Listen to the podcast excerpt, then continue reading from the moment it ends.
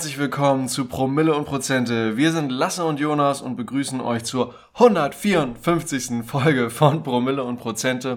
Wir danken uns ganz herzlich für alle, die dabei sind und ich möchte zum Beginn dieser Folge nochmal ganz besonders unsere zahlenden AbonnentInnen erwähnen, die das Ganze hier vor allem möglich machen. Nein, wir freuen uns über alle Zuhörerinnen und Zuhörer. Trotzdem hier nochmal ein Dank an alle, die uns teilweise schon so lange tatkräftig unterstützen. Lasse, wie geht es dir? Mir geht's gut. Wir haben Freitag, den 24. Februar. Wir nehmen vormittags um 10 Uhr auf. Das zur Einordnung der Lage natürlich auch. Wir werden ja auch wieder auf die Börse gucken. Also von daher, dann wisst ihr ungefähr, was hier aktuell so Phase ist. Ähm, der Freitag, Freitagshandel steht uns also auch noch bevor und auch die PCE-Inflationsdaten heute Nachmittag. Und ihr hört das Ganze dann ja ab Samstag, äh, den 25. Februar. Jonas, was haben wir heute vor? Ähm, wir wollen uns einige Lieblingsaktien aus der Community schnappen und die analysieren, insgesamt vier an der Zahl. Allerdings nicht alle Lieblingsaktien, sondern teilweise sind es auch Aktien, wo wir gefragt wurden, was wir davon halten. Ähm, teilweise sind es, wie gesagt, aber auch Aktien, die schon lange von äh, Mitgliedern aus unserer Community gehalten wurden, ähm, für die sie brennen und für, von denen sie schwärmen und ähm, die werden wir dann entsprechend auch mal unter die Lupe nehmen, ob das vielleicht auch etwas für die eine oder den anderen von euch ähm, anderen ist. Ähm, aber zuvor, wir beginnen wie immer mit dem Whisky der Woche natürlich gleich, mit dem Wochenrückblick. Mike Wilson, unser geliebter und geschätzter Kollege von Morgan Stanley, der hier auch mal äh, regelmäßig zuhört. Star Analyst. Mal wieder ein ja, man nennt ihn Star-Analyst. Wir könnten uns eigentlich auch mal Star-Analysten nennen, oder? Oder Quant-Stratege oder so. Ich würde eigentlich ganz gerne auch mal bei LinkedIn äh, schreiben ins Profil, dass ich Quant-Stratege bin. Ja, aber dann. Steht doch aus. Ja, das müsstest du mit Marco Kolanovic diskutieren, ob du da entsprechende, ob dein Skillset da passt. Ja, ja, wahrscheinlich nicht, aber ich würde es trotzdem, ich meine, die meisten Leute haben ja auch irgendwie Web3 oder was auch immer Blockchain oder Coach oder so bei sich im Profil stehen, obwohl sie es eigentlich nicht sind. Dementsprechend kann ich bei mir eigentlich auch gut und gerne, glaube ich, Quantstratege reinschreiben. Vielleicht schreibe ich bei Xing schon mal Quantstratege rein, weil da interessiert sowieso niemanden mehr. Ja, oder Quant Enthusiast. ja, oder nee, nee, Evangelist nennt man das. Evangelist. ähm, gut, kommen wir zurück. Also wir gucken uns auf jeden Fall mal die neueste Studie von Mike Wilson an. Die ist auch sehr, ähm, was heißt poetisch, aber ja, also doch, sie nimmt Bezug auf einen, auf einen Roman, glaube ich. Ähm, ist also wirklich sehr schön auch beschrieben ähm, und hat schöne Analogien mit drin. Ähm, und dann gucken wir natürlich auch im Wochenrückblick. Ähm, heute ist ja der Jahrestag, 24.02. Heute vor einem Jahr begann der russische Angriff auf die Ukraine. Wollen wir auch noch mal kurz uns anschauen und ähm, auch gucken. Das ist ja letztendlich in Bezug auf die Börsen sehr ruhig geworden, also hat ja eigentlich kaum noch Auswirkungen. Ich könnte mir vorstellen, dass das nicht so bleiben wird in den nächsten Tagen, Wochen, Monaten. Also gucken wir auch da mal kurz drauf. Genau, dann kommt natürlich die Lieblingsaktien, vier Stück an der Zahl und zum Schluss, äh, last but not least, wie gewohnt, nun mittlerweile seit fünf Wochen der Zock der Woche, Jonas. Da bin ich gespannt, was du wieder mitgebracht hast. Aber fangen wir an mit unserem guten Kollegen und geschätzten, man kann schon fast sagen Freund, Mike Wilson von Morgan, von Morgan Stanley. Was hat er wieder mitgebracht, Jonas? Hast du das überhaupt durchgelesen oder, oder eher nicht so? Ja, es ging ja darum, dass er da ähm, sich hat inspirieren lassen bei seinem jüngsten Marktkommentar von einem Bergunglück am höchsten Berg der Erde. Das ist ja der Mount Everest, wie wir, wie wir alle wissen oder alle lernen durften. Und das ist wohl 1996 passiert. Und ähm, Into Thin Air, in eisigen Höhen. Ja, das ist ja, was, was, wie ist das denn übersetzt? Into Thin Air ist doch eigentlich hier, da oben wird die Luft ganz dünn. Also, naja, wurscht. Ja, aber auf jeden Fall ist das ein Buch, auf das Mike Wilson Bezug nimmt, nämlich John Krakauers Buch Into Thin Air. Wie gesagt, das geht über ein Bergunglück am Mount Everest. Und ohne da jetzt zu tief einsteigen zu wollen, geht es im Kern darum, dass... Um die Todeszone. Ja, die gibt's genau, ja wirklich äh, beim Bergsteiger-Jargon. Genau, also man braucht da oben in diesen ähm, eisigen Höhen, wie jetzt die schlechte Übersetzung hier ähm, ist, Flaschensauerstoff, um überhaupt da hochzukommen. Und ähm, das ist so ein bisschen die Analogie. Also Mike Wilson schreibt, ähm, entweder freiwillig oder aus Notwendigkeit haben Anleger die Aktienkurse wieder einmal in schwindelerregende Höhen getrieben, da die Liquidität, in Klammern, das ist der Flaschensauerstoff, ne, ähm, es ihnen ermöglicht, in eine Region aufzusteigen, in die sie eigentlich nicht gehen sollten und der sie, in, in der sie vor allen Dingen auch nicht lange ohne diesen Sauerstoff überleben können. Und naja, das, das, das haben aber schon ungefähr 100 Menschen geschafft. Also die, diese physische Befähigung, die haben nicht viele, aber die ganzen, also nicht wenige, also von diesen circa 100 Menschen waren die meisten definitiv auch nepalesische Sherpas oder eben krasse Sherpas. Ich weiß nicht, ob das die, die, die, die richtige Pluralform ist. Ich weiß nicht, ob es vielleicht auch Sherpi heißt. Aber ähm, ja, vor allem die Sherpas seien an dieser Stelle mal gewürdigt und nicht diese ganzen ähm, Luxustouristen, die da irgendwie hochspazieren. Vor allem sind ja auch die Sterb Sherpas diejenigen, die da mit Abstand die meisten Leute auch aus den Todeszonen gerettet haben. Da gibt's einen so einen überkrassen Dude, der da irgendwie schon, keine Ahnung, über ein Dutzend Leute aus der Todeszone gerettet hat. Und einmal an so einem Tag auch drei. Also richtig krass. Na und Reinhold Messner sei hier nochmal erwähnt, ähm, der ja so, ich glaube im August 1980, ähm, auch wohl ohne künstlichen Sauerstoff und ohne Begleitung ähm, auf Mount Everest abgehangen ist. Ja, naja, wie auch immer. Ja, es gibt auf jeden Fall sicherlich einige Leute, einige, einige wenige Leute, die das machen können. Aber wir wollen jetzt mal wieder zurück zum Aktienmarkt kommen. Was will Mike Wilson damit ausdrücken? Er drückt also damit aus, dass ähm, seiner Meinung nach äh, die aktuellen Bewertungen und das aktuelle Ma äh, Niveau am Aktienmarkt nicht wirklich nachhaltig ist und fundamental auch nicht begründet und dass es eben vor allen Dingen dazu gekommen ist jetzt in den letzten äh, Wochen und Monaten, ähm, dass wir eine starke Liquiditätszufuhr bekommen haben. Und zwar nicht in den USA und Europa, sondern ähm, vor allen Dingen in Japan und China hat sich die Geldmenge stark erhöht. Und ähm, dieses Geld hat dann wiederum ähm, auch den Weg natürlich wie immer an die Börsen gefunden und hat eben ähm, auch zu einer Liquiditätszufuhr geführt, die gar nicht so sehr absehbar war. Ähm, natürlich zusammen dann mit auch äh, der Stimmung. Ähm, also es geht, gehört immer nicht nur die Liquidität, also sprich dieser Sauerstoff ähm, dazu natürlich, sondern auch eine Erzählung. Diese Erzählung war jetzt in den letzten Monaten, ähm, dass die Fed eben die Zinsen nicht mehr stark anheben wirkt, dass die Inflation sehr schnell zurückläuft, dass die Wirtschaft weiterhin sehr stark bleibt. Und jetzt bekommt diese Erzählung ähm, einerseits Risse, ne? also die, die Inflation ist doch ein bisschen hartnäckiger als gedacht. Sie läuft zwar zurück, aber eben nicht so schnell. Ähm, gleichzeitig werden, äh, steigen wieder die Renditen auf, ähm, auf dem Bondmarkt. Das heißt also, der Bondmarkt preist schon ein, dass die Fed länger die Zinsen erhöht und zweitens auch keine Zinssenkungen in diesem Jahr vollziehen wird.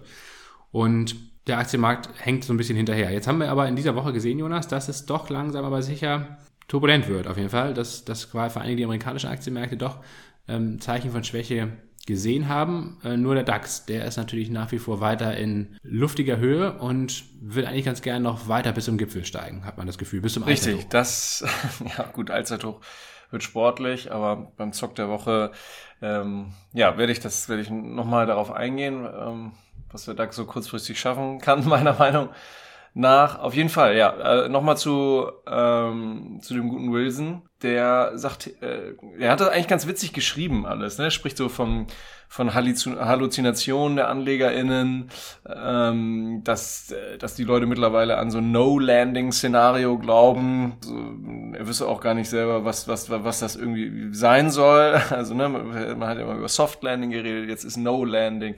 Und er schrieb dann auch, das äh, wären ja ganz klar offensichtlich Streiche, die die sauerstoffarme Todeszone hier ähm, dem, dem, dem Verstand der Aktionärinnen und Aktionäre spielen würde.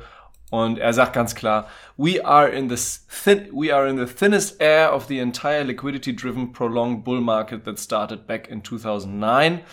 Genau, diese Zeit hast du ja auch immer wieder erwähnt in den letzten Folgen. Da ging es da richtig los mit der Liquiditätsschwemme, mit der Sauerstoffschwemme. Und besonders eindrücklich kann man das auch sehen, wenn man sich mal den ARC Innovation ETF von ähm, Frau Wood anschaut. Der hat, ähm, ja, wie gesagt, fast fünfmal so stark zugelegt wie, ähm, wie zum Beispiel der S&P.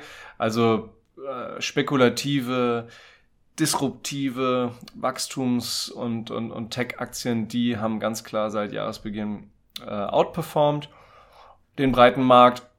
Und ähm, das ist, sind laut äh, Mike Wilson also auch irgendwie Anzeichen dafür, dass hier etwas im Argen liegt. Und lasse, ähm, oder ihr alle, ihr wisst ja, dass, dass wir ja schon seit langem von, von erneuter Schwäche ausgehen. Und ich glaube auch nicht, dass das in den Tech-Aktien nachhaltig ist. Ja, wir haben, wir hatten ja aber dieses Jahr, diese Woche auch wieder absurde Kursreaktionen. Also gerade gestern am Donnerstag ähm, 15% bis zu 15% plus bei Nvidia nach den Zahlen, die, naja, ähm, wenn überhaupt durchmischt waren, durchwachsen waren. Sie waren zwar über den Erwartungen, aber die Erwartungen wurden im Vorfeld eben auch drastisch reduziert. Das ist dann also nicht mehr so schwer, die zu übertreffen. Aber wenn man das mal im Vorjahresvergleich sich anschaut und vor allen Dingen die aktuelle Bewertung, ähm, da werde ich im Zock der Woche drauf eingehen. Ähm, ich werde nämlich Nvidia shorten, das kann ich schon mal verraten. Ähm, also das ist wirklich, das ist wirklich absurd. Man kann es nicht anders sagen.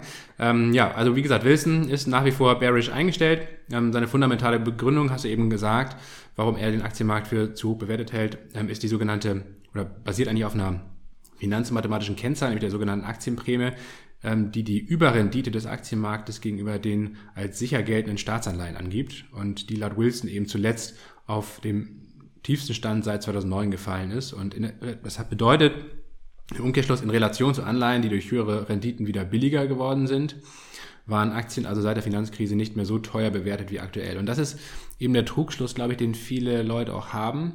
Ähm, natürlich sind die Kurse, die Aktienkurse ähm, deutlich oder meistens, nicht überall, also wir haben ja teilweise am britischen Aktienmarkt zum Beispiel wieder ein neues Allzeithoch gesehen, aber eigentlich sind natürlich die allermeisten Kurse eben deutlich niedriger als vor einem Jahr noch. Und das suggeriert dann vielen Leuten, glaube ich, dass die Bewertung günstiger ist. Das stimmt aber eben nicht, weil wir haben äh, einen, einen fundamentalen Wandel der Rahmenbedingungen in diesem Jahr gesehen, in diesen zwölf Monaten. Ähm, wir haben einerseits einen starken Gewinn und auch Umsatzrückgang bei vielen Unternehmen. Nvidia ist das beste Beispiel dafür, gehe ich nachher darauf ein.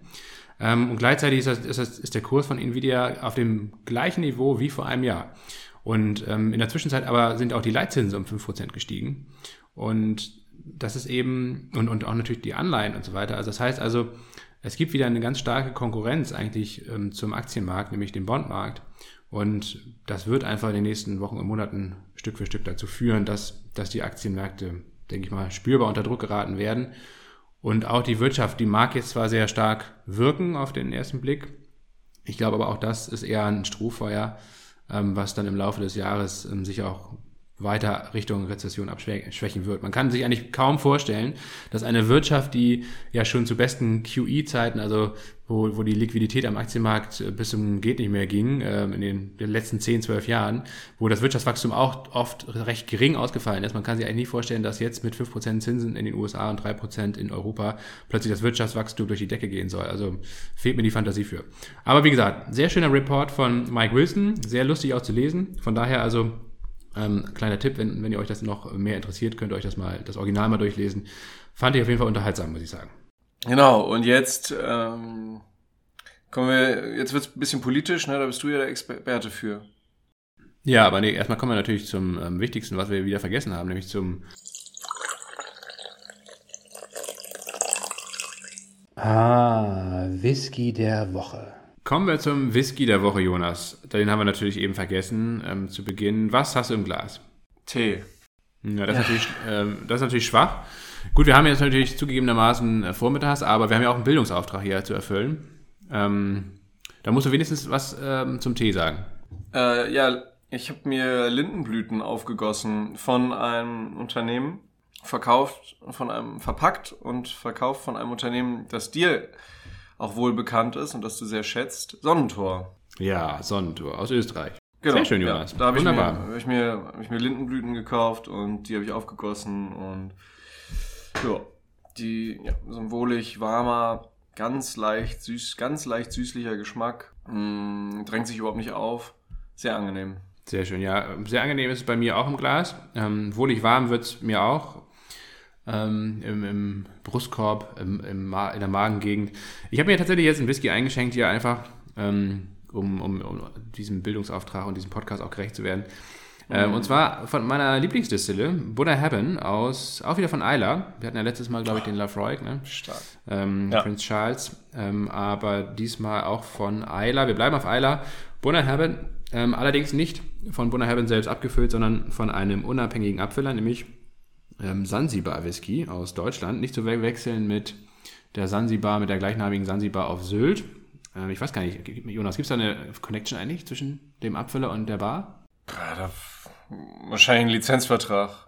Ja, wie dem auch sei. Also Sansibar, äh, Whisky, sansibar-whisky.com, äh, wen es interessiert. Die haben wirklich sehr tolle ähm, ähm, Flaschen und sehr gute Whiskys, ähm, die sie eben dann, wo sie die Fässer kaufen und dann ähm, eigenständig erstmal lagern und dann später auch abfüllen. Und ich habe hier einen elfjährigen Bonner Haben im Glas, ähm, der 2020 abgefüllt wurde ähm, und in einem Sherry-Fass gereift ist. 246 Flaschen gibt es äh, davon und oder gab es davon und ähm, Fassstärke 52,7 Prozent. Sehr, sehr lecker, muss ich sagen. Wirklich ein ganz, ganz toller Whisky. Und die Destille, die haben wir auch schon besucht, Jonas. Ähm, absolut immer eine Reise wert. Ähm, ist einer meiner Lieblingsdestillen auf Eiler. Ja. Ist tatsächlich eher ungewöhnlich für Eiler, nämlich ähm, die machen zwar auch ab und zu ähm, ein bisschen peated, also rauchigen Whisky, aber ähm, eher wenig. Also im Vergleich zu den anderen Destillerien ist Bonner Heaven eher wenig bekannt für rauchigen oder torfigen Whisky, sondern macht eher klassischen Whisky, der nicht torfig ist. Aber den, ähm, den machen sie sehr gut, auf jeden Fall. Stimmt, aber ganz köstlich. Ganz köstlich. Gut, nun kommen wir leider zu einem Thema, das ähm, nicht ganz so ähm, erfreulich ist, nämlich heute ähm, am 24. Februar ähm, vor einem Jahr hat der russische Angriff ja auf die Ukraine begonnen. Jonas, weißt du noch, ähm, wie du davon erfahren hast? Kannst du dich noch an den Augenblick erinnern? Nee, ich war aber in Mexiko. Ah, stimmt, du warst im Bereich der Träume und ich noch. Hast, hast gar nichts mitgekriegt, ne? Ja, dank dir dann halt. Wir haben ja dann aufgenommen, ähm, du in Berlin, ich in Mexiko. Und da mussten wir dann ja eingestehen, dass wir falsch lagen mit unserer Annahme. Ja, ich war bei meinem Vater. Ich war mit meiner älteren Tochter Luca in, in Kiel bei meinem Vater. Ich weiß noch, wir hatten in den Tagen davor auch schon immer natürlich, das hat sich ja so Stück für Stück dann aufgeschaukelt mit, mit erster Annexion der besetzten Gebiete und dann äh, dem Truppenaufmarsch und dann ja in der Nacht zum 24. Februar dann auch dem Einmarsch. Und ich weiß noch, wie ich da morgens aufgewacht bin und dann erstmal, ja, den ganzen Vormittag haben wir, glaube ich, vor dem Fernseher gesessen da bei ihm und haben uns das angeguckt. Das, das war schon, das ist, glaube ich, also für mich ist es auf jeden Fall echt so ein Moment wie, wie 9-11, äh, wo ich wahrscheinlich in Jahren noch ganz genau weiß, wie dieser Vormittag abgelaufen ist oder wie dieser Tag abgelaufen ist und die Bilder und so weiter so krass im Kopf habe, wie die Helikopter da in Hostomel, also diesem Militärflugplatz äh, nord nordwestlich von Kiew landen und, und die Fallschirmjäger da runterkommen und so weiter. Also das waren ja so die ersten Momente des Krieges. Und ähm, ja, wie gesagt, ähm, hatten wir ja im, im Voraus nicht so richtig wahrhaben wollen. Ähm, mittlerweile tobt der Krieg also nun 365 Tage, ein Jahr lang schon. Und in dieser Woche ist sehr, sehr viel passiert. Ne? Also Joe Biden kam ja überraschend am Montag in Kiew an. Starker, starke Performance auf jeden Fall. Selbst er ist mit dem Zug gekommen. Hätte ich nicht gedacht. Ich hätte gedacht, dass die Amerikaner da irgendwie doch mit der Air Force One irgendwie einfliegen und das mit ihren Jets absichern. Aber auch er ist mit dem Zug gekommen. Ähm, und hat danach auch noch eine Rede in Warschau gehalten. Ähm, parallel ja hat Putin eine Rede an die Nation gehalten, ähm, die mal wieder ja eigentlich nicht viel Neues gebracht hat, eigentlich nur Hass und Faschistoid. absurde Vorwürfe. Ja, es war so ein bisschen ähm, Sportpalast 1943 ja. Vibe, ne? Ja. So ein bisschen. Gucken wir uns jetzt vielleicht nochmal ähm, an, was jetzt äh, in dieser Woche passiert ist. Das sind, glaube ich, wichtige Dinge noch, äh, die zu erwähnen sind, die vielleicht auch, und das ist ja dann vielleicht auch der, der der Kreis, den man sich dann wieder schließt, ähm, eben auch wirtschaftliche Auswirkungen oder auch Auswirkungen auf die Kapitalmärkte haben könnten. Ähm, also Putin hat einerseits das New Start-Abkommen zur Kontrolle von Atomwaffen ähm, gekündigt. das wäre in drei Jahren ausgelaufen und das soll also wahrscheinlich nicht verlängert werden. Das ist das letzte große Abkommen gewesen zwischen den USA und Russland. also das heißt, auch da kann die Aufrüstungsspirale dann höchstwahrscheinlich weitergehen, wobei die Russen, glaube ich, gerade ökonomisch betrachtet, da nicht sonderlich gut aufgestellt sind gegenüber den Amerikanern. Ähm, das, das bricht also, alles zusammen da. Ja, das ist vor allen Dingen ein Zeichen der Schwäche. Das ist letztendlich das Einzige, was sie jetzt nochmal groß machen konnten. Ähm, eigentlich eher einen, einen, symbolischen Charakter. Das, das New Startup.com oder die, die Kontrollen, die damit verbunden sind, die gegenseitigen, sind sowieso schon seit 2020 unterbrochen, erst durch Corona und dann durch den Krieg. Von daher kurzfristig ändert sich da nichts. Langfristig wird sich natürlich schon was Gravierendes ändern, nämlich dass beide Seiten wieder massiv aufrüsten werden, auch in Bezug auf Nuklearwaffen höchstwahrscheinlich. Aber meine These wäre da, dass Russland eben äh, durch die ökonomische Schwäche eben den kürzeren zieht, auf jeden Fall. Ähm, was interessant und wichtig ist, glaube ich, dass, ähm, dass Moldau, die Republik Moldau, also im Südwesten der Ukraine gelegen zwischen Rumänien und der Ukraine, ähm, zunehmend ins Visier von Russland gerät. Ähm, da gibt es ja eine, eine, auch eine separatistische Teilrepublik, nämlich Transnistrien. Ähm, letztendlich ein Frozen Conflict äh, seit den Anfang der 90er Jahre, wo Moldau sich unabhängig erklärt hat von der Sowjetunion damals noch. Ähm, und ähm, das ist ein klassischer Mechanismus ja von Russland, ähm, ähnlich wie in Georgien mit Südossetien und Abkhazien zum Beispiel, aber natürlich auch mit den Donbass-Republiken oder mit den Separatistengebieten in der Ukraine, ähm, dass man eben Teile von souveränen Staaten äh, ja, separiert, ähm, dort Fake ähm, Volksaufstände ähm, simuliert und dann ähm, das militärisch protegiert, mehr oder weniger.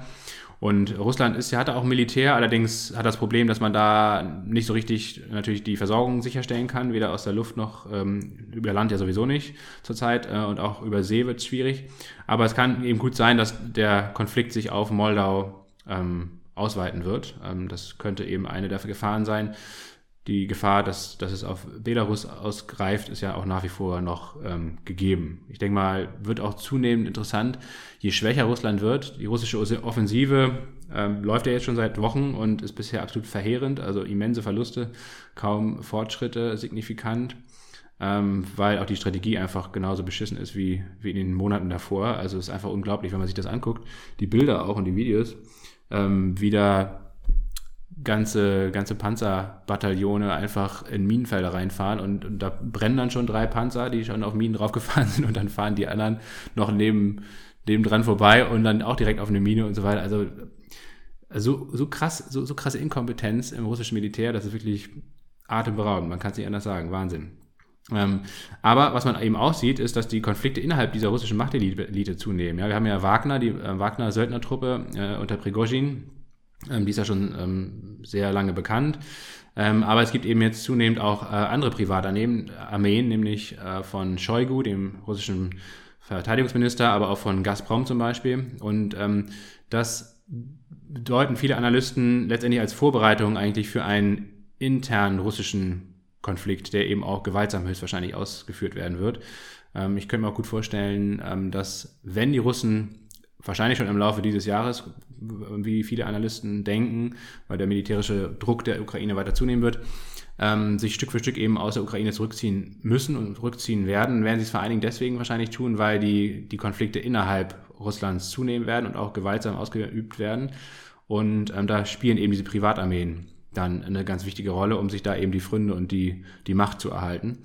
Und je desolater die Lage in der Ukraine ist, desto höher ist die Wahrscheinlichkeit, dass eben diese verschiedenen Parteien auch auf russischer Seite, die sich alle gegeneinander eigentlich auch äh, im Konflikt stehen, Prigozhin, Shoigu, Putin, ähm, aber auch andere innerhalb des russischen Militärs, dass die sich eben gegenseitig äh, an die Gurgel gehen und äh, natürlich vor allen Dingen auch um die Macht kämpfen, die Putin mehr und mehr verliert.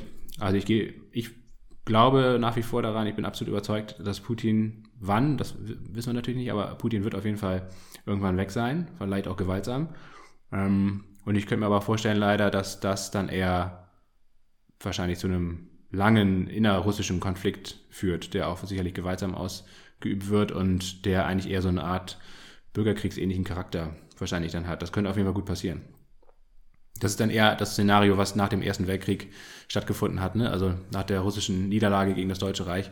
Ähm, da ist ja dann der russische Bürgerkrieg ausgebrochen und da gibt es schon einige Parallelen auf jeden Fall, ähm, die, die, auch, die es auch heute zu beobachten gibt, die dann dazu führen können.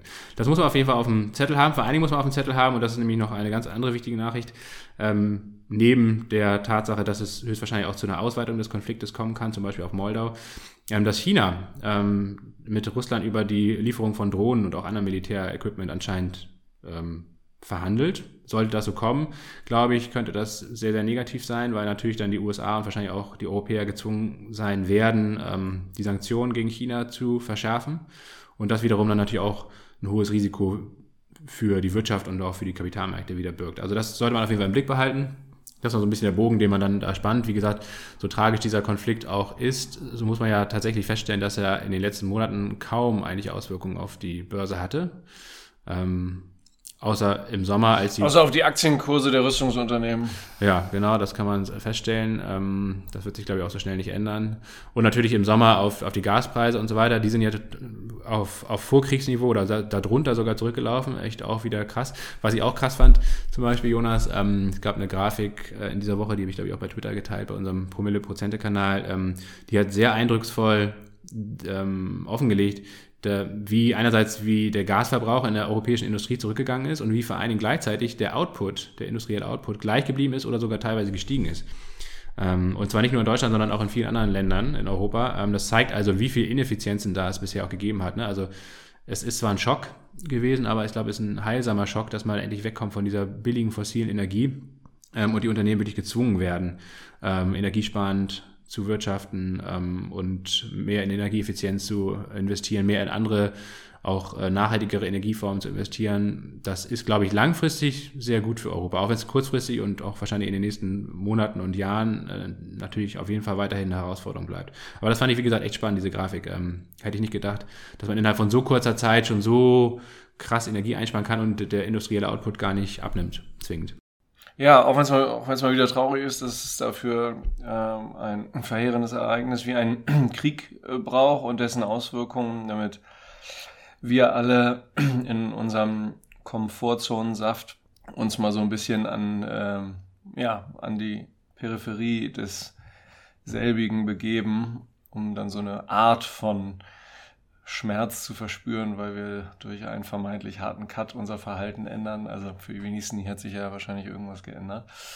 Hm, zumindest äh, würde ich das mal für, für mich so sagen und ähm, vermuten auch für die meisten, die hier zuhören, für ja, Leute mit deutlich geringerem Disposable Income ist es sicherlich mal eine andere Nummer gewesen, aber wenn man da auf die deutsche Industrie anspielt, wie du es getan hast oder hinweist, dann ähm, genau, kann man nur darauf kommen, rückblickend betrachtet, dass es da massive Ineffizienzen gegeben hat Last but not least, China hat ja einerseits verhandelt anscheinend mit Russland über Waffenlieferungen, andererseits aber äh, hat auch einen Friedенsplan vorgelegt, einen Zwölf-Punkte-Plan für einen Waffenstillstand. Ja, ähm, der wird nicht so ganz ernst genommen, der Friedensplan. Zu Recht, glaube ich. Ja, China ist ja nun keine, sicherlich keine neutrale Partei, sondern ganz klar auf Seiten von Russland. Hm, ich glaube, China steht da wirklich in einem strategischen Dilemma auf jeden Fall. Ne? Also China ähm, hätte wahrscheinlich am allerliebsten, dass der Status quo ante äh, vor dem 24. Februar 2022 wieder irgendwie eintritt. Ähm, ja. Das heißt also so ein eingefrorener Konflikt mehr oder weniger, mehr oder weniger eingefroren. Der war ja auch seit 2014 nicht unbedingt eingefroren, aber zumindest war er auf einem ganz anderen Level, als er aktuell ist. Ähm, weil China hat ja ähm, auch wirklich massiv Geld in die Ukraine investiert in den letzten Jahren. Ähm, das heißt also, China kann es eigentlich nicht recht sein, dass Russland gewinnt und vor allen Dingen und dieser Krieg weitergeht und da auch alles zerstört wird und auch viele chinesische Assets zerstört werden. Andererseits kann China natürlich auch nicht ähm, Interesse daran haben, dass der Westen eben komplett gewinnt, die Ukraine komplett gewinnt und dann exklusiv eigentlich in der Europäischen Union aufgeht und da eben dann sicherlich sehr viel weniger empfänglich ist für chinesische Investitionen und äh, Einflussnahme. Ähm, ja, von daher, deswegen, ich, ein Jahr ist vergangen und China hat sich bisher immer noch nicht so richtig ähm, klar positioniert. Mal gucken, ob dieser Zwölf-Punkte-Plan jetzt irgendwas verändert. Ich befürchte ähnlich eher, dass, dass China Stück für Stück eben auf Seiten von Russland dann auch Partei noch stärker ergreift, vor allen Dingen in Bezug auf Waffenlieferungen. Das würde diesen Konflikt, glaube ich, noch einmal auf eine andere Ebene heben. In vielerlei Hinsicht. Einerseits würde das Russland, glaube ich, stark natürlich nochmal helfen, ähm, weil die industriellen Kapazitäten in China ganz, ganz andere sind als in Russland selbst. Russland selbst kann diesen Krieg ökonomisch wahrscheinlich nur noch eine sehr begrenzte Zeit durchhalten, glaube ich, auch ähm, durch die Sanktionen, aber auch durch die personellen und finanziellen Ressourcen im Land selbst und ähm, kann diesen Krieg, glaube ich, nur noch über dieses Jahr hinaus aufrechterhalten, ähm, wenn, wenn China dann wirklich massiv auf Seiten von Russland eingreift. Wenn das nicht passiert, dann könnte ich mir gut vorstellen, dass die Ukraine sogar im Laufe dieses Jahres schon wirklich signifikante Fortschritte da macht. Werden wir abwarten, mal gucken. Aber wie gesagt, das Risiko besteht nach wie vor, glaube ich, und ist wirklich nicht klein, dass der Konflikt innerhalb von Europa auf andere Länder übergreift, Moldau, Belarus zum Beispiel, aber auch, dass China mehr Partei ergreift und dass das dann eigentlich Stück für Stück eigentlich zu einem globalen Konflikt wird. Wir haben ja auch Iran, das finde ich auch krass, dass es eigentlich kaum in, in, Erscheinung tritt in den Medien, dass wir seit Wochen haben wir Angriffe ähm, im Iran, die nicht ganz klar sind, woher die überhaupt kommen, ob die im, innerhalb des Landes ausgeführt werden oder mit, mit Drohnen oder mit, mit der Luftwaffe, also auf iranische Militäreinrichtungen. Ähm, zum Beispiel, man wird natürlich vermutet, dass die USA oder Israel dahinter stehen, ähm, aber auch da ist letztendlich eigentlich klar, dass, dass Iran ja, dass, dass wir da vielleicht kurz vor einem größeren Krieg auch ähm, stehen. Ne? Also das Atomabkommen ist faktisch tot. Der, der Iran steht kurz vor der Atombombe eigentlich, hat auch gerade ein neuer Bericht wieder von der ähm, Internationalen Atomenergiebehörde besagt, dass die Urananreicherungen da fast bei, oder jetzt mittlerweile über, über 90 Prozent sind. Ähm, dass der Iran also möglich, die Möglichkeit hat, auf jeden Fall Uran anzureichern, das auch für Nuklearwaffen geeignet ist. Ähm, ich glaube nicht, dass, dass diese rote Linie überschritten wird, ohne dass Israel darauf reagiert zum Beispiel. Also von daher, und gleichzeitig ist Iran natürlich sehr eng verknüpft mit Russland, noch viel stärker als vorher, vorher schon, mit Waffenlieferungen auch direkt eigentlich in diesem Krieg mit involviert, so wie der Westen ja auch auf der Seite der Ukraine. Ähm, also von daher sollte man alles im Blick behalten, im Hinterkopf behalten und die Wahrscheinlichkeit, dass der, dieser Krieg schnell und irgendwie ja, friedlich beendet wird, das glaube ich eben nicht. Ich glaube eher, dass es weiter, weitere Kreise ziehen wird. Gut, so, das soll es gewesen sein. Trauriges und, und schwieriges Thema, aber umso wichtiger glaube ich trotzdem, dass man sich nach wie vor auch nach einem Jahr damit auseinandersetzt und sich da irgendwie eine eigene Meinung bildet. Ja, unbedingt. Finde ich zumindest. Ja. Wie auch immer die dann ausfällt. Kommen wir zu einem anderen Thema, nämlich ähm, zurück zur Börse und ähm, zu vier Lieblingsaktien bzw. Aktien von Interesse aus unserer Community. Ähm, das habt ihr uns geschickt bei Discord. Herzlichen Dank dafür. Wir konnten leider nicht alle jetzt mit reinnehmen, aber wir haben uns vier ausgesucht. Und Jonas, du machst den Anfang. Genau, fangen wir an mit Adesso. Äh, lass ich glaube, alle WKNs sind ja in den Show Notes. Das ist ein IT-Dienstleistungsunternehmen aus Dortmund. Natürlich an der Börse gelistet. Das sind ja vier Aktien, die wir hier vorstellen, oder vier Aktiengesellschaften, die wir vorstellen. Marktkapitalisierung oder Börsenwert aktuell rund 985 Millionen Euro, ungefähr 7.500 Mitarbeitende. Und ähm, ja, was machen die eigentlich? Also den größten Teil der, der Umsätze macht das Unternehmen mit äh, der Beratung in Sachen Software, Implementierung von, von Software, Cloud-Produkten, die auch ähm, natürlich von anderen Unternehmen hergestellt werden können, wie zum Beispiel Salesforce oder SAP oder IBM, äh, whatever. Ähm, und andererseits ähm, entwickeln sie aber auch selber Software. Und der Hauptmarkt ist definitiv Deutschland. Als Beispiele, so was die machen, äh, konkrete Beispiele kann man mal sagen, dass die ähm, Bofrost bei der Implementierung von der Salesforce Service Cloud unterstützt haben. Ähm, also das würde ich jetzt mal sagen, so interpretativ reingesprochen, ohne dass das da auf der Website zu finden war, wenn die wahrscheinlich Bofrost unterstützt haben, da vielleicht Salesforce als, als ERP zu, zu, zu etablieren und implementieren, vielleicht im Vertrieb auch das, das CRM-System und so weiter. Aber das reicht vielleicht an dieser Stelle auch. Dann ein anderes Projekt war Entwicklung eines neuen Online-Shops für Playmobil. Wird ja sicherlich jede und jeder hier kennen. Auch wieder auf Basis eines Salesforce-Produkts, nämlich der Salesforce Commerce Cloud. Und da war das Ziel eben das Online-Einkaufserlebnis des äh, markeneigenen äh, Online-Shops aufgrund irgendwie hervorgehobener oder neu etablierter USPs klar vom stationären Verkaufskanal eben abzuheben. Ähm, andere Geschichte war noch Entwicklung einer App, also App-Entwicklung auch natürlich im Portfolio von Adesso. Das haben sie für die ähm, Schweizer äh, Versicherungsgruppe Zurich-Gruppe gemacht. Und da ging es darum, so eine Art ja, Nachhaltigkeitscoach, ähm, der zu einem nachhaltigeren Verhalten und einem aktiven Klimaschutz im Alltag motivieren soll, mit konkreten Hinweisen, Hintergrundinfos und das eben mit einer ja, frechen UX, guten UX äh, und eben schön natürlich ähm, gamifiziert, also Stichwort Gamification. Auch da nicht ganz unrelevant. So, jetzt haben wir mal einen ganz groben Eindruck gewonnen, ähm, was, was Adesso so macht, die 7.500 People. Was haben die an Umsatz gemacht im letzten Jahr? Ungefähr 900 Millionen Euro. Ich glaube, knapp 902 Millionen Euro. Das waren 33 Prozent mehr als in 2021, also echt sportlich. Ähm, mit den 900 Millionen Euro lag es auch über den Erwartungen. Die erwartete Spanne war so bei 800 bis 850 Millionen.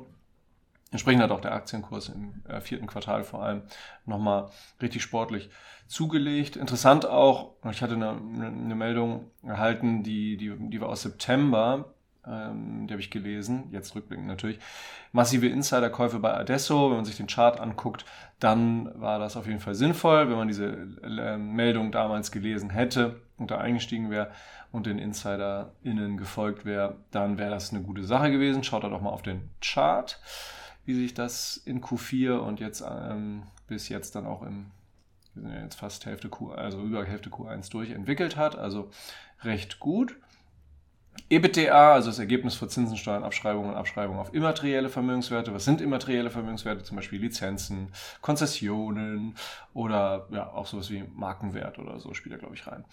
War ungefähr 93 Millionen Euro, das lachen ähm, im Rahmen der Erwartungen, also 10,3 Prozent EBITDA.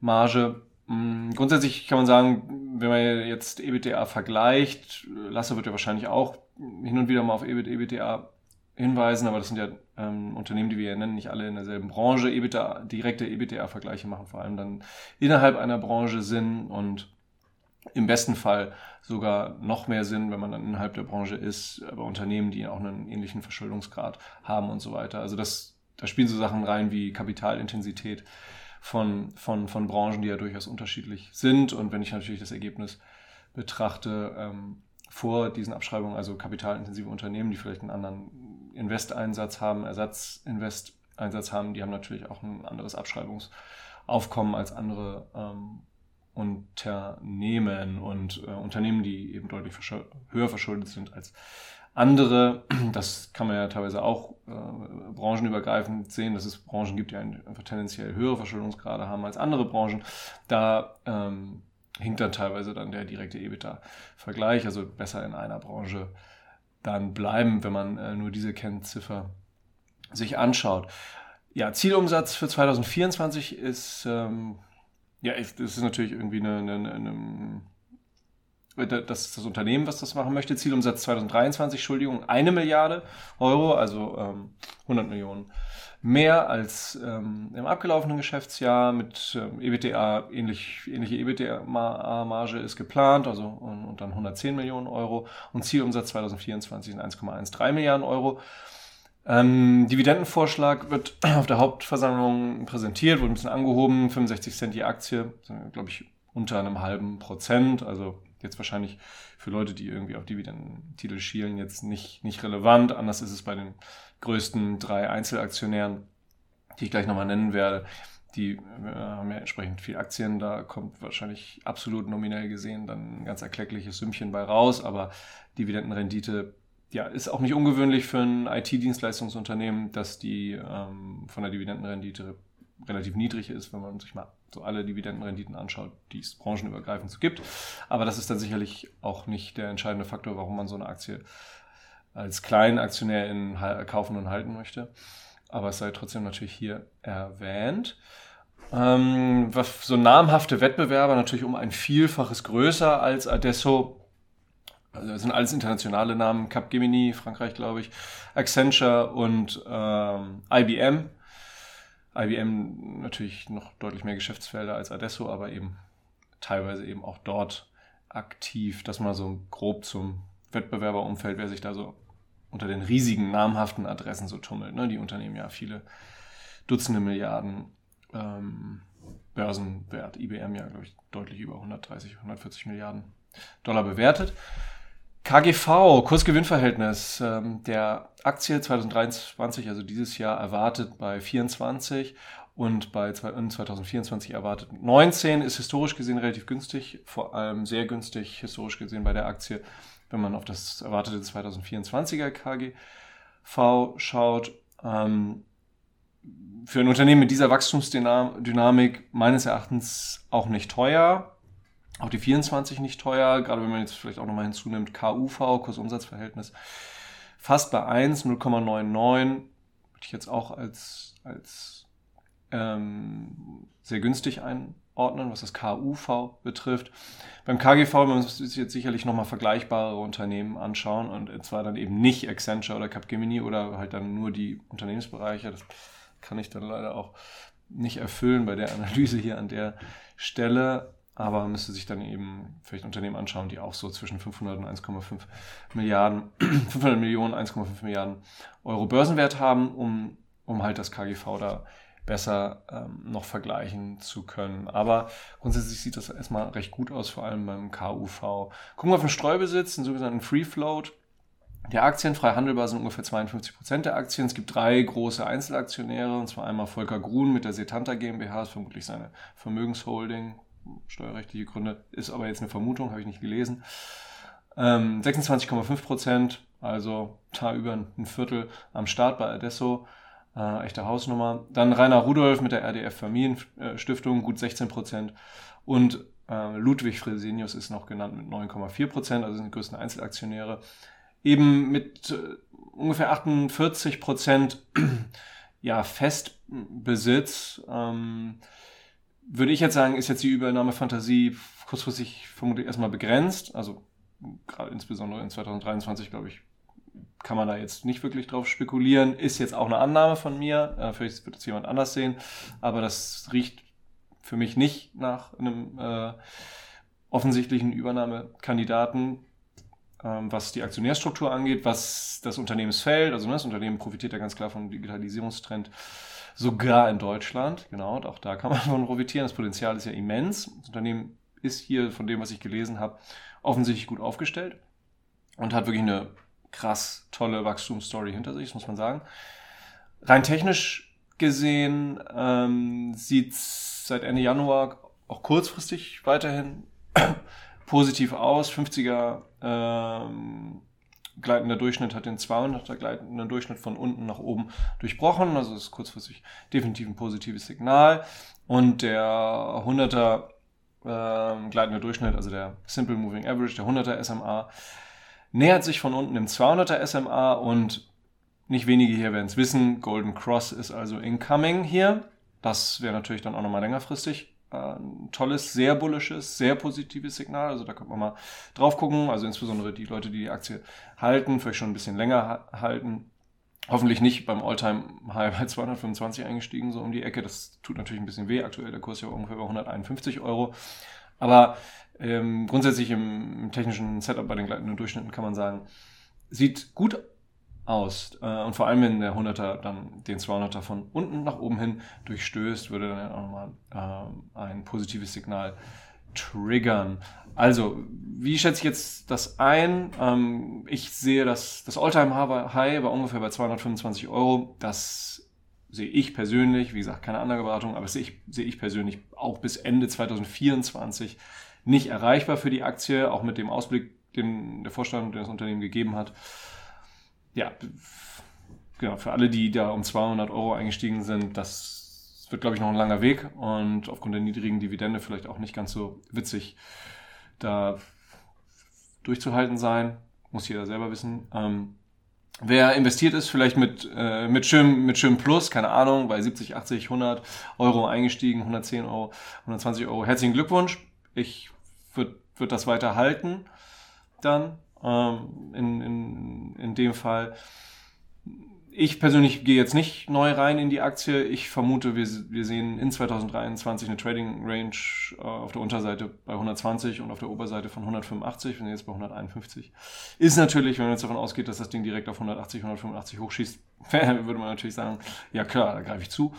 Ich weiß nicht, ich kann mir vor, ich wüsste jetzt nicht, wo jetzt noch krasse Impulse gerade herkommen könnten ähm, in, in, in der Aktie. Wie gesagt, ich gehe ich gehe nicht rein gerade. Ähm, und ähm, ich finde ein Einstiegsniveau, finde die Aktie definitiv interessant. Ich packe mir die auf die Watchlist. Einstiegsniveau finde ich so 120, 130 sieht gerade gut aus für mich. Und wer jetzt irgendwie drin ist ähm, und, und, und irgendwie schon Gewinne auf der Uhr da hat, da würde ich sagen, kann man mal auf, auf, auf den Niveaus 175 bis spätestens 185 auch mal Gewinne mitnehmen. Wäre so meine Meinung dazu. Und das soll es zu Adesso gewesen sein.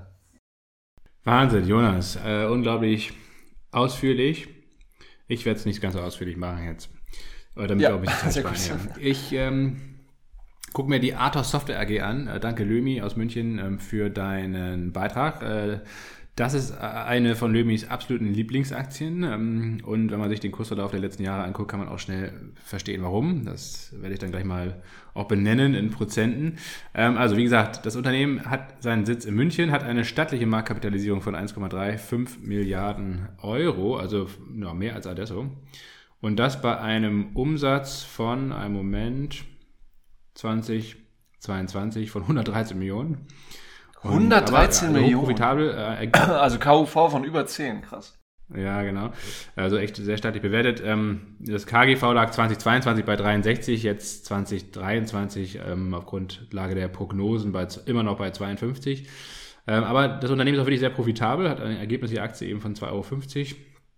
Ähm, Dividende, die Aktie von 1,90, ähm, Dividendenrendite von 1,21 Prozent aktuell, soll leicht steigen äh, 2023.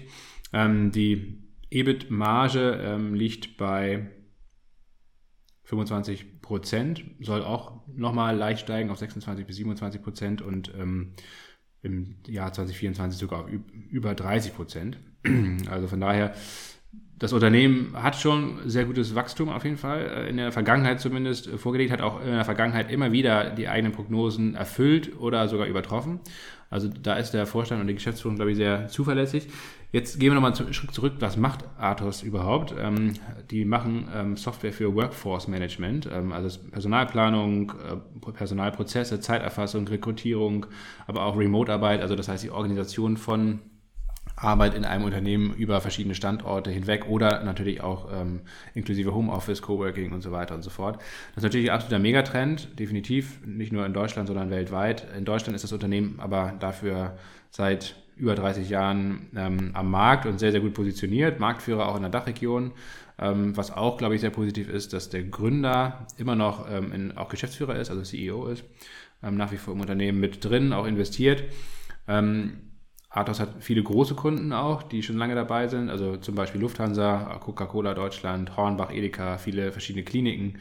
Ähm, also einen sehr soliden Kundenstamm und ich könnte mir auch gut vorstellen, ähm, ohne jetzt wie gesagt im Detail die Software zu kennen, aber ich könnte mir schon gut vorstellen, dass auch dieser Login-Effekt wahrscheinlich schon auch da ist. Das heißt, wenn man die Software erstmal hat und wenn man die äh, im Unternehmen einsetzt, dann hat man wahrscheinlich keinen besonders großen Anreiz, ähm, da die Softwareanwendung zu wechseln oder auf ein anderes Produkt zu gehen, ähm, gerade vor allen Dingen, wenn die Mitarbeitenden damit irgendwie gut zurechtkommen und damit auch in ihren täglichen Arbeitsprozessen irgendwie dran gewöhnt sind. Also von daher, ich glaube schon, dass der Burggraben auch ein Stück weit da ist ähm, und dass diese Kundenbeziehungen, die man da über Jahre aufgebaut hat, auch wirklich ein großes Asset fürs Unternehmen sind.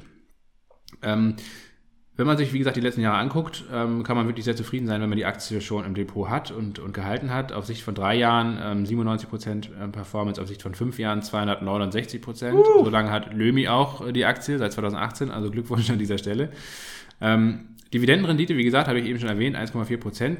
Ist gar nicht so schlecht für ein Tech-Unternehmen eigentlich, ja. für, ein, für ein Software-Unternehmen, würde ich sagen. Ja. Also ähm, kann man wirklich nicht meckern, ähm, weil gleichzeitig, wie gesagt, einem über die Jahre zumindest ähm, doch echt stattlich wachsendem Aktienkurs ist dann noch so eine Dividende on top echt, ähm, echt nett. Äh, was wie gesagt nicht so nett ist, beziehungsweise was, was meines Erachtens wirklich der größte, ähm, das größte Risiko darstellt, ist einfach die hohe Bewertung. Ähm, 23er KGV von 52 aktuell, KUV hat Jonas ja eben schon benannt und ausgerechnet über 10. Ähm, selbst wenn das Gewinnwachstum in den nächsten Jahren konstant über 20 Prozent liegen soll. Das ist auch so prognostiziert. Ähm, das wird wahrscheinlich auch so eintreten, könnte man sich denken. Also wenn man, wie gesagt, sieht, dass der, der Vorstand der Geschäftsführung da in den letzten Jahren immer sehr gut mit den Prognosen gelegen hat, kann man das, glaube ich, schon als ähm, solide beziehungsweise als zurechnungsfähige, hätte ich was gesagt, als zuverlässige, als zuverlässige Prognose auch ansehen. Nichtsdestotrotz ist trotzdem ähm, die Bewertung in dem aktuellen Marktumfeld, ne, anlässlich steigender Zinsen und so weiter, doch sehr sportlich meines Erachtens. Und auf dem aktuellen Niveau würde ich auch die Aktien nicht, nicht kaufen wollen. Also das wäre mir auf jeden Fall sehr viel zu teuer. Ähm, ähm, die Frage ist also, wenn das Unternehmen trotzdem wirklich sehr gut geführt ist und auch viel Potenzial noch hat, das glaube ich, das zweifle ich auf jeden Fall nicht an, wie man da jetzt nun einen Fuß in die Tür bekommen könnte. Ähm, der aktuelle Kurs ist 165 Euro. Das Tief im Oktober lag bei 102 Euro. Also die Aktie ist auch extrem gut gelaufen. Äh, fast 60, ja, 60 Prozent plus seit Oktober. Wahnsinn. Ähm, wie gesagt, also auf dem aktuellen Niveau würde ich auf gar keinen Fall ähm, zugreifen. Da, da ist ein Rücksetzer absolut überfällig. Ähm, ich würde es mal probieren. Also wie gesagt, wer Interesse hat, ähm, sich das mal anzuschauen. Ich denke mal, ab, ab 140 Euro, 140 Euro ähm, wäre für mich der, der erste Preisalarm mal gesetzt. Ähm, das sieht auch charttechnisch ganz interessant aus. Da war in der Vergangenheit immer viel Liquidität im Markt. Ähm, das könnte auf jeden Fall da wieder hinlaufen. Da könnte man vielleicht entweder mal einen Preisalarm setzen oder zumindest mal eine kleine Testposition vielleicht auch aufbauen. Ich könnte mir aber gut vorstellen auch, dass wir im Laufe dieses oder vielleicht auch im nächsten Jahr ähm, doch nochmal neue Tiefs sehen werden. Also dass, dass wir doch nochmal den Bereich von 100, 105 Euro anlaufen. Das ist das bisherige Tief. Vielleicht sogar mit, mit etwas Glück sogar nochmal in den Bereich von so rund 90 Euro kommen. Das ist doch ein signifikanter Chartbereich gewesen. Das war das alte Allzeithoch vor Corona im Januar 2020 und auch nach der Corona-Rallye hat sich der, der Kurs dann mehrere Monate lang dann aufgehalten im, im Jahr 2020, im Sommer 2020, bevor er dann nach oben ausgebrochen ist. Also von daher so zwischen 100 Euro und 90 Euro, ich denke mal in diesem Preisbereich, das könnte, wie gesagt, mit viel Glück ähm, vor allen Dingen, wenn es halt wirklich nur zu einer Rezession kommt, dann, dann könnte es da in den Bereich nochmal hingehen. Und da auf dem Niveau wäre wär meines Erachtens wirklich ein guter Einstieg auf jeden Fall für so eine Aktie langfristig. Ähm, das, das macht dann Sinn, das macht auch bewertungstechnisch dann wieder mehr Sinn. Ähm, und das ist auf jeden Fall eine Sache, wo man definitiv mal ein Abstauberlimit oder wie gesagt zumindest mal einen Preisalarm sich reinsetzen könnte. So ab 105, 100, 95 so in diesem Bereich. Mal gucken, wo dann die Aktie hinlaufen könnte. Da in diesem Bereich ist auf jeden Fall Relevanz da. Das soll es zu Athos gewesen sein. Also wie gesagt, Glückwunsch an Lömi. Ähm, tolles Unternehmen, aktuell zu hoch bewertet, aber für die Zukunft definitiv ein Platz auf der Watchlist ähm, sicher. Jonas, jetzt geht's Richtung Holz. Genau. Äh, kurz zur Aktionärsstruktur von, äh, von Athos. Noch einmal hinzugefügt, also die, das wird hier als Gründerfamilie tituliert, da verbergen sich vermutlich mehrere Einzelindividuen Individuen hinter sei es jetzt natürliche oder juristische Person, aber liegt bei gut 51 Prozent und Free Float ist bei knapp 49 Prozent. Das nochmal hinterhergeschoben. Mm, ja, aber ich würde mich anschließen, da, also das sieht dann doch sehr krass bewertet aus gerade, aber man darf nicht vergessen, also Sentiment hat ja anscheinend für die Aktie gesprochen und vielleicht hatten die so, kann ich mir vorstellen, in den letzten drei bis fünf Jahren echt so vielleicht sogar ein gutes Dutzend so krasse Flagship-Projekte, die die auf irgendwie die Map gehoben haben. Man ist ja schon auch ein fantastisches Wachstum. Aber ja, ich bin ja auch eher dann da so ein bisschen vielleicht auch fantasieloserer ähm, Heini, ähm, der dann eben immer wieder denkt, ah, oh, so hoch bewertet, so hoch bewertet. Ja, ich wäre wahrscheinlich auch vor zwei Jahren nicht in die Aktie reingekommen, muss man auch sagen. Ne? In den letzten zwei Jahren hat die Aktie ja auch äh, offensichtlich stark zugelegt. Das sei vielleicht an der Stelle nochmal nochmal angefügt. Also ich habe ja, eh wobei auf Sicht von zwei Jahren ist die Performance jetzt gar nicht so okay. krass. Also, also dann war das das erste Jahr vor zwei Jahren. Also 20, Januar 2021 war die Aktie fast eigentlich auf dem ja. gleichen Niveau wie jetzt. Oder äh, exakt auf dem gleichen Niveau, ja. sehe ich gerade. Ja, grundsätzlich. War, genau, genau, auf dem exakt. Also ja. auf Sicht von zwei Jahren hat die Aktie ein plus minus null gemacht. Ja, ja. ich glaube, ich, ich stelle das bei mir einfach immer wieder fest, rückblickend betrachtet an der Karriere, dass mir da einfach auch nicht selten ja irgendwie die Fantasie oder vielleicht auch das Growth-Mindset gefehlt hat. Vielleicht habe ich auch dieses ganze Growth-Ding noch nicht so richtig vollständig verstanden. Ähm, aber ich merke immer wieder, dass ich ähm, ja bei, bei, bei solchen Arc Innovation Aktien oder vielleicht auch bei so einer Atos Aktie, ähm, wenn ich nicht gerade sehr früh dabei war, wie zum Beispiel in Lömi vor vier, fünf Jahren, ähm, also dann gelingt mir das schon, mehrere Jahre an Bord zu bleiben, aber so irgendwann dann mal wieder so reinzukommen. Also Google war auch so ein, Alphabet war auch so ein Fall irgendwie so. Die, die hatte ich irgendwann mal echt so bei 100 Dollar oder so gekauft und bin dann da auf 600, 700 Dollar hochgefahren und hatte die gesamte Position verkauft und bin dann nie mehr so richtig, nie mehr so, immer mal wieder kurz, aber nie mehr so richtig reingekommen. Also, naja, äh, das kam jetzt hier. Ja, bei Google geht's mir auch so. Die hatte ich, glaube ich, sogar 2005 oder 2006 schon im Depot. Und dann habe ich sie leider viel zu früh verkauft. Ja, ich habe da aber auch noch ein paar Beispiele. Ihr habt ja auch Tesla, ne? Ähm, hatte ich auch eine Weile, ging dann hoch und dann auch natürlich irgendwie viel zu früh verkauft und immer mal wieder, wissen ja alle hier, die hier schon länger zuhören, immer mal wieder short gegangen, war natürlich auch immer eine Katastrophe. Bis auf einmal, glaube ich. Naja, jetzt kommen wir. Ich glaube, was ich, was ich, also nochmal ein letzter ja. Satz dazu, was, was ich glaube ich wirklich sagen kann und sagen muss, ähm, wir hatten in den letzten 10, 12 Jahren, eigentlich seit 2008, ähm, eben ein, ein ganz klares Umfeld also geldpolitisches Umfeld, was halt eigentlich nur Growth-Aktien befeuert hat und auch die Bewertung. Ganz klar, Technologie, ähm, es gab keine Zinsen, es gab mehr oder weniger keine Alternative ähm, zu Aktien und vor allen Dingen eigentlich entsprechend auch zu spekulativeren oder risikoreicheren Aktien zu Wachstumstiteln. Und ich glaube wirklich, das wird man auch erst in den nächsten Jahren wirklich dann sagen können, aber meine Einschätzung wäre oder meine Prognose wäre wirklich, dass wir wirklich fundamental ein anderes Umfeld in den nächsten Jahren sehen werden. Ähm, dass die Zinsen eben nicht schnell zurücklaufen werden. Sie werden vielleicht nicht auf 5% bleiben, sie werden vielleicht auch wieder ein bisschen sinken, aber sie werden auf jeden Fall nicht auf das Niveau sinken, was wir jetzt aus den letzten 10, 12 Jahren gewohnt waren. Und ich glaube wirklich, dass wir in den nächsten zehn Jahren oder zumindest mal bis Ende des Jahrzehnts, dass das Value und das Industrietitel und so weiter und so fort ähm, Wachstumstitel outperformen werden. Das glaube ich schon. Spricht ja unter anderem für den DAX und den Eurostocks und so. Ja, das spricht für den DAX und für, für europäische Aktien, aber wie gesagt, wir können auch, oder das müssen wir unbedingt mal machen, auch mal eine Aktie, äh, eine Folge zu amerikanischen Industrieunternehmen zum Beispiel machen.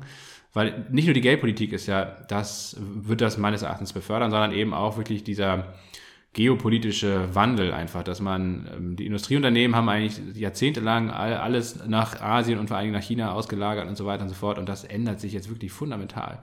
Also wir werden das äh, sehen, dass, dass es in den USA eine Reindustrialisierung gibt. Ähm, in Deutschland braucht man das ja nicht Reindustrialisierung nennen, weil wir hier nie deindustrialisiert wurden, aber zumindest auch hier wird es so sein, dass viele Unternehmen eben wieder ähm, industrielle Wertschöpfung noch verstärkt eben auch wieder hierzulande machen werden. Und ich glaube eben, dass, dass diese Unternehmen da auch stärker von profitieren als Technologieunternehmen. Aber mal gucken. Das ist eine steile These und das wird auch erst die Zukunft zeigen, ob das dann stimmt. Aber ich würde nicht davon ausgehen, dass, dass die, der nächste Bullenmarkt, sofern er dann bald kommt, ähm, oder die nächsten zehn Jahre genauso aussehen werden wie die vergangenen zehn oder zwölf Jahre. Und dass genau die gleichen oder die, dieselben Unternehmen oder, die, oder die, die gleichen Unternehmen im Sinne von ähm, die gleiche Art von Unternehmen, Wachstumsunternehmen, dass die auch wieder die absoluten Outperformer am Markt sein werden. Das glaube ich nicht. Ich glaube, die Wahrscheinlichkeit ist größer, dass es anders kommt. Gut, aber kommen wir jetzt zum Holz. Kommen wir zu Holz. Äh, Stora Enso, finnisches finnisches Holz. Und die entwickeln und produzieren für diverse Branchen und Anwendungsgebiete ähm, weltweit. Die haben Standorte in 30 Ländern, aber bedienen auch noch, ähm, bedienen auf jeden Fall Kunden in, in deutlich mehr als 30 Ländern. Ähm, ja, auf Basis von, von Holz und Biomasse haben die eine, eine relativ breite Produktpalette, was heißt ich, äh, ganz viel in, in Papier und Papierprodukten, wie zum Beispiel Verpackungs- Materialien, Kartonmaterialien, ähm, da auch ganz kreativ unterwegs, stellen Pellets her, ähm, sind im Massivholzbau aktiv, haben, ähm, haben auch eine Chemiesparte, auch alles, alles biobasiert, ähm, machen zum Beispiel auch, um ganz konkret zu werden, das fällt in den Bereich formgepresste Fasern. Wenn ihr zum Beispiel so nachhaltigere ähm, was weiß ich, bei einem Lieferservice bestellt oder, oder was to go mitnehmt, essen und dann aus der Gastro dann so nachhaltigere ähm, Verpackungsmaterialien bekommt. Nicht irgendwie diese klassischen, nicht alles in Alufolie gewickelt und nicht alles in, in, in so einer Styroporbox, sondern eben biobasierte, aus Biomasse ähm, formgepresste Fasern eben. Das wäre jetzt mal so ein konkreteres Beispiel. So, noch einmal Rundumblick, was die so machen. Grundsätzlich gehört das Unternehmen zum, zum Sektor der Grundstoffe, aber ist da eben, ähm, der Grundstoff ist da eben Holz. Also Marktkapitalisierung ist ein recht großes Unternehmen vom, vom Börsenwert, 10,7 Milliarden Euro, hat ähm, gut 26.000 Mitarbeitende weltweit, Standorte in 30 Ländern habe ich, hab ich schon gesagt. Uh, Umsatz 2018 war 10,5 Milliarden Euro und ähm, eine EBIT-Marge von 12,4 Prozent, äh, also 1,3 Milliarden Euro EBIT. Umsatz 2022, also letztes Jahr, war 11,68 Milliarden Euro und das ist ein Plus von fast 15 Prozent gegenüber 2021 gewesen. Also kann ich sagen, durchaus dynamisch gewachsen. Da kam sicherlich äh, positiv für das Unternehmen zumindest äh, mit, dass, dass, dass da die Margen letztes Jahr hoch waren. Man geht jetzt im Ausblick davon aus, dass die Margen weiter schwächeln werden. Das ähm, hat sicherlich auch der Aktie äh, das nicht, nicht, nicht gut getan. Die Aktie sieht, ähm, komme ich gleich noch zu, charttechnisch auch, auch nicht äh, auch alles andere als toll aus, eher schlecht aus, charttechnisch. das ist nicht gut, ähm, das ist schlecht. das ist nicht gut, das ist schlecht. Äh, Nettogewinn äh, 1,55 Milliarden Euro in 2022, also auch ähm, von der EBIT-Marge gegenüber 2018 ähm, auch nochmal positiv entwickelt, wenn ich das so richtig auf den ersten Blick durchrechne. Ähm, aber zumindest nicht verschlechtert.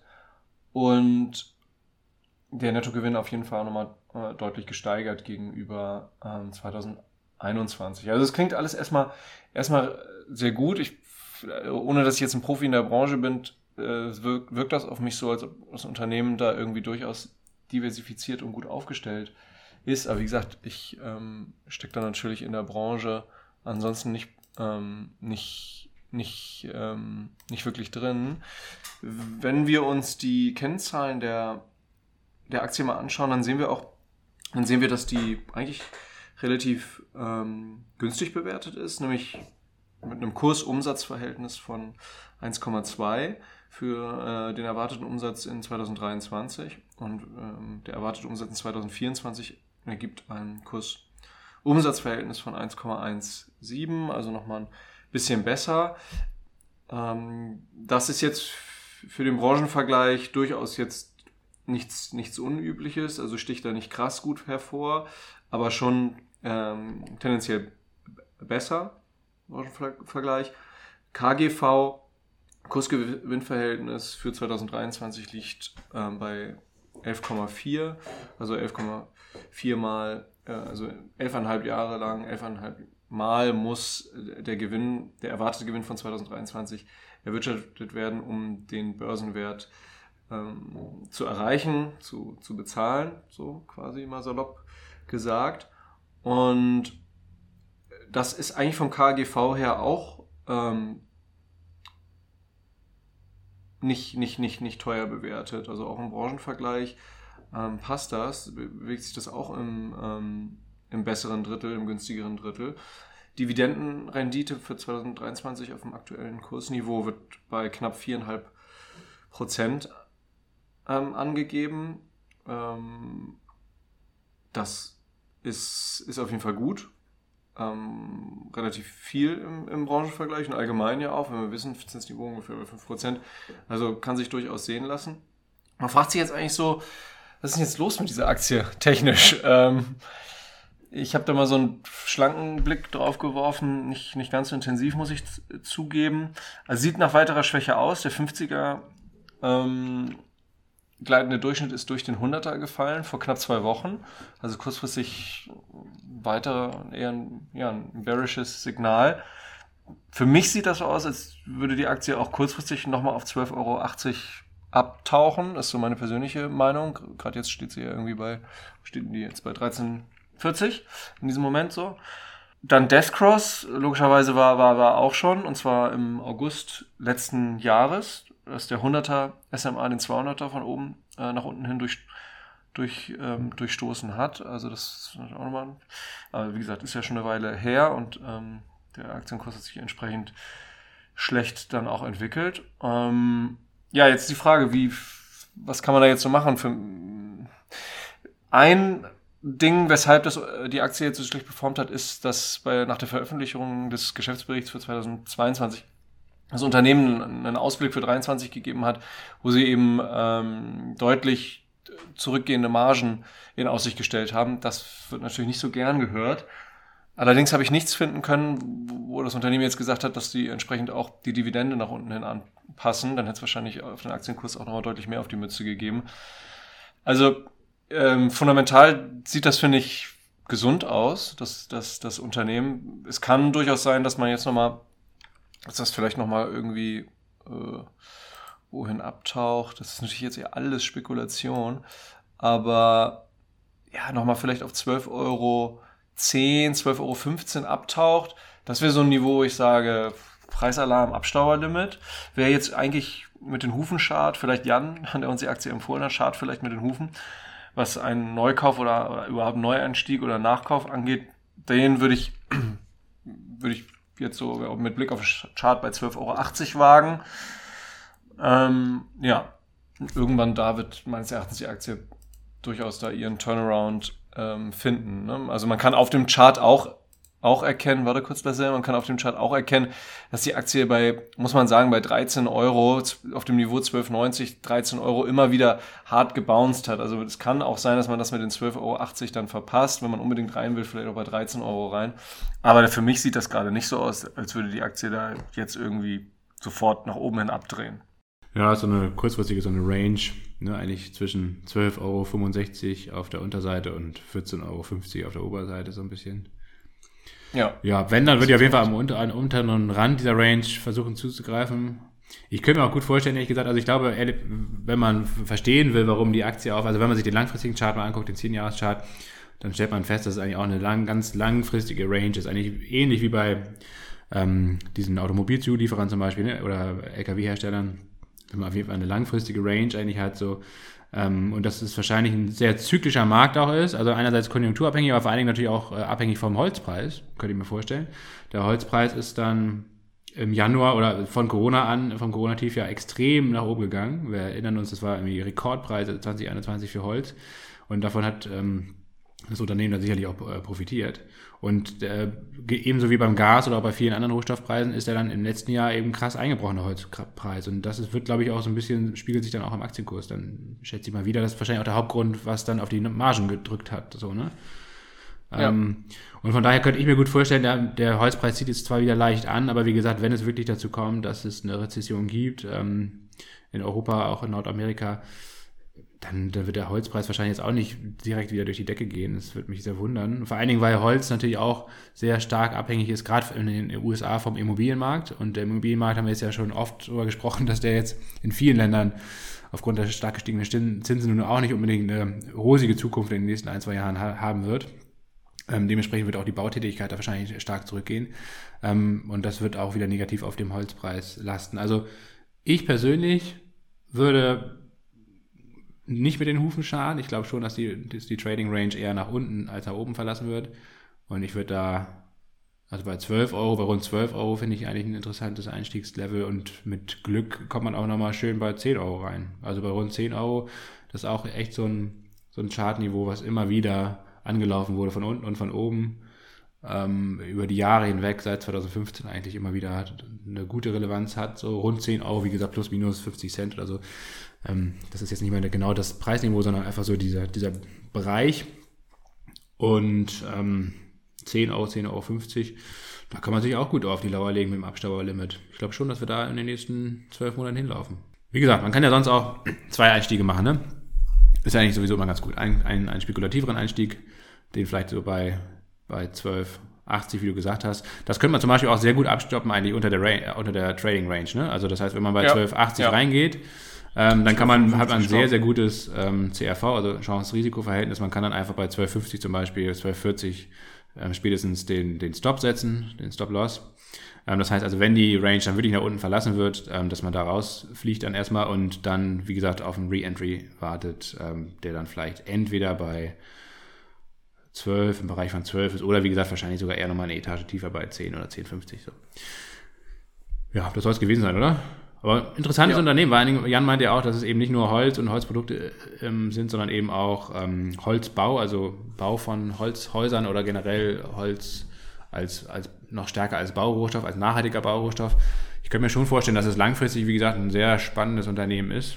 Ähm, kurzfristig, wie gesagt, mit dem schwankenden Holzpreis und wie gesagt, auch in, in, angesichts vielleicht einer kommenden aufziehenden Rezession könnte es da durchaus noch mal ein paar Risiken auf der Absatz, Abwärtsseite geben. Aber für die Zukunft sicherlich gerüstet. Vielleicht so ein bisschen, auch wenn die jetzt nicht komplett äh, immer das, nicht dasselbe machen, vielleicht so grundsätzlich von der Investmentthese Parallelen durchaus zu Steiko, ne? Ja, ja, genau, auf jeden Fall. Auf jeden Fall. Habe ich auch gedacht. So, kommen wir zur letzten Aktie schnell. Wir sind schon wieder viel zu lang hier. Das, ach man, ähm, es tut uns leid. Äh, dann müsst ihr halt hier und da mal vorspulen. Ähm, wahrscheinlich die ganze Russland-Debatte hat uns hier in die Bedrohung gebracht. Aber ist ja irgendwie auch ein wichtiges Thema heute am 24. Ähm, kommen wir zur letzten Aktie. Herzlichen Dank an Hendrik aus Hamburg, meinen alten Schulfreund seit der ersten Klasse, kenne ich den schon. Ähm, der hat uns nach Pinduo Duo gefragt, beziehungsweise der Aufhänger war ein Artikel bei OMR, den verlinke ich auch in den Show Notes. Da ging es um Temu, ähm, das ist eine, eine App, die aktuell nur in den USA zur Verfügung steht ähm, und als neuester Herausforderer von Shine, also das ist auch so eine Chinesen-App, ähm, Fast Fashion-App, keine Ahnung, ähm, und Amazon gesehen wird, wächst extrem schnell und ich will mal ein bisschen darauf eingehen. Er hatte gefragt, wie gesagt, ähm, was es damit, nicht was es damit auf sich hat, das steht im Artikel von OMR, aber was letztendlich das Unternehmen dahinter, nämlich Pinduoduo, ähm, aus unserer Sicht eben vielleicht äh, für ein Potenzial hat. Pinduoduo, wer den Podcast schon lange hört, ähm, vor allen Dingen 2020, als chinesische Aktien ja en vogue waren, haben wir ähm, oft auch über Pinduoduo gesprochen, ähm, damals extrem starke Performance. Vielleicht gehen wir erstmal kurz auf das Unternehmen selbst ein. Also Temu ist wie gesagt eine App, bei der alle möglichen Artikel, teilweise Markenartikel, oftmals aber auch billige Duplikate direkt in China bestellt werden können, aus den USA heraus und dann in die USA geliefert werden. Ja, also man kann direkt beim Hersteller eigentlich mehr oder weniger bestellen und muss jetzt nicht über eine Handelsplattform wie Amazon zum Beispiel gehen oder über einen Markenartikelhersteller, der zwar auch die Produkte eigentlich in China herstellen lässt, aber wo man eben nicht direkt beim Hersteller bestellen kann. Und dadurch ähm, kann Timo eben extrem günstig anbieten. Ähm, das Vorbild ist anscheinend Shine. Das ist auch eine andere ähm, App, die primär Fast Fashion anbietet, also Klamotten ähm, zu sehr günstigen ähm, Preisen. Ähm, ähnliches Vorbild. Also das heißt, man kann eigentlich mehr oder weniger über die App direkt in China bei den Herstellern bestellen und kann sich das dann, ich weiß gar nicht, ob das in Deutschland überhaupt schon verfügbar ist. Ich bin ja, wie gesagt, shoppingmäßig überhaupt nicht äh, up to date. Aber auf jeden Fall in den USA kann man das dann machen und sich das da in die USA liefern lassen. Ähm, die Besonderheit, wie gesagt, neben den sehr günstigen Preisen ähm, ist vor allen Dingen ein sehr attraktives Referral-Programm. Das heißt also ein Empfehlungsprogramm, das einerseits hohe Warenprämien vorsieht, wenn man neue Leute in die App ähm, wirbt, äh, aber auch Bargeldprämien. Und das ist so ein bisschen angelehnt an die Gruppenkäufe bei der Mutter Pinduoduo, also bei dem Mutterunternehmen, äh, dem chinesischen, das dahinter steht. Denn Pinduoduo ist ähm, mittlerweile die drittgrößte Online-Handelsplattform in China nach Bruttowarenvolumen, hat mehr als über mehr als 11 Millionen Händler auf dieser Plattform und ähm, nach aktiven Käufern ähm, ist es sogar wahrscheinlich die größte Plattform in China, nämlich angeblich über 900 Millionen Menschen, die die App monatlich nutzen und dort kaufen. Das ist schon also eine unglaubliche Zahl, 900 Millionen, das sind ja auf jeden Fall mehr als die Hälfte aller Chinesen.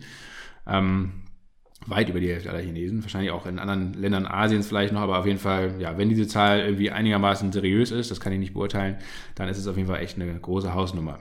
Ähm, naja, und ähm, Pinduoduo ähm, hebt sich vor allen Dingen ähm, zur Konkurrenz von JD und Alibaba ähm, und so weiter ähm, vor allen Dingen dadurch ab, dass es sogenannte Gruppenkäufe gibt ähm, und dass die App vor allen Dingen auch gar nicht nur in den großen Metropolregionen von China stark vertreten ist, sondern vor allen Dingen auf dem Land, in den ländlichen Regionen.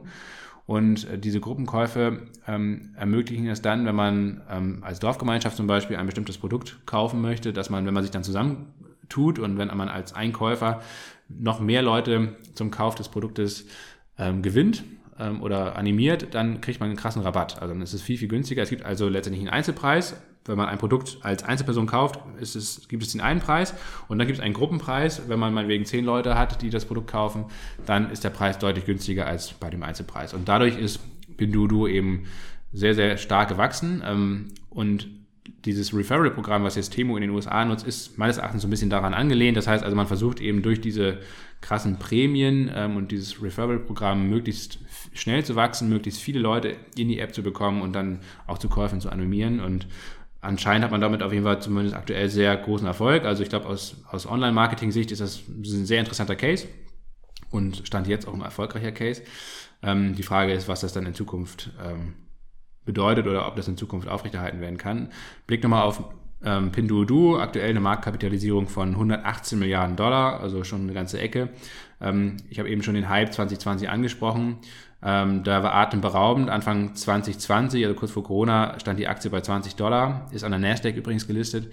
Ähm, und Anfang 2021, also ein Jahr später, bei über 200 Dollar oder bei knapp 200 Dollar, also verzehnfacht innerhalb von zwölf Monaten. Genauso schnell ging es dann aber auch wieder zurück, also vom Hoch äh, im Februar 2021. Ähm, mehr oder weniger in zwölf Monaten zurück auf 23 Dollar. also ein krasser Crash, genau eigentlich auf das Ausgangsniveau dieser Corona-Rallye.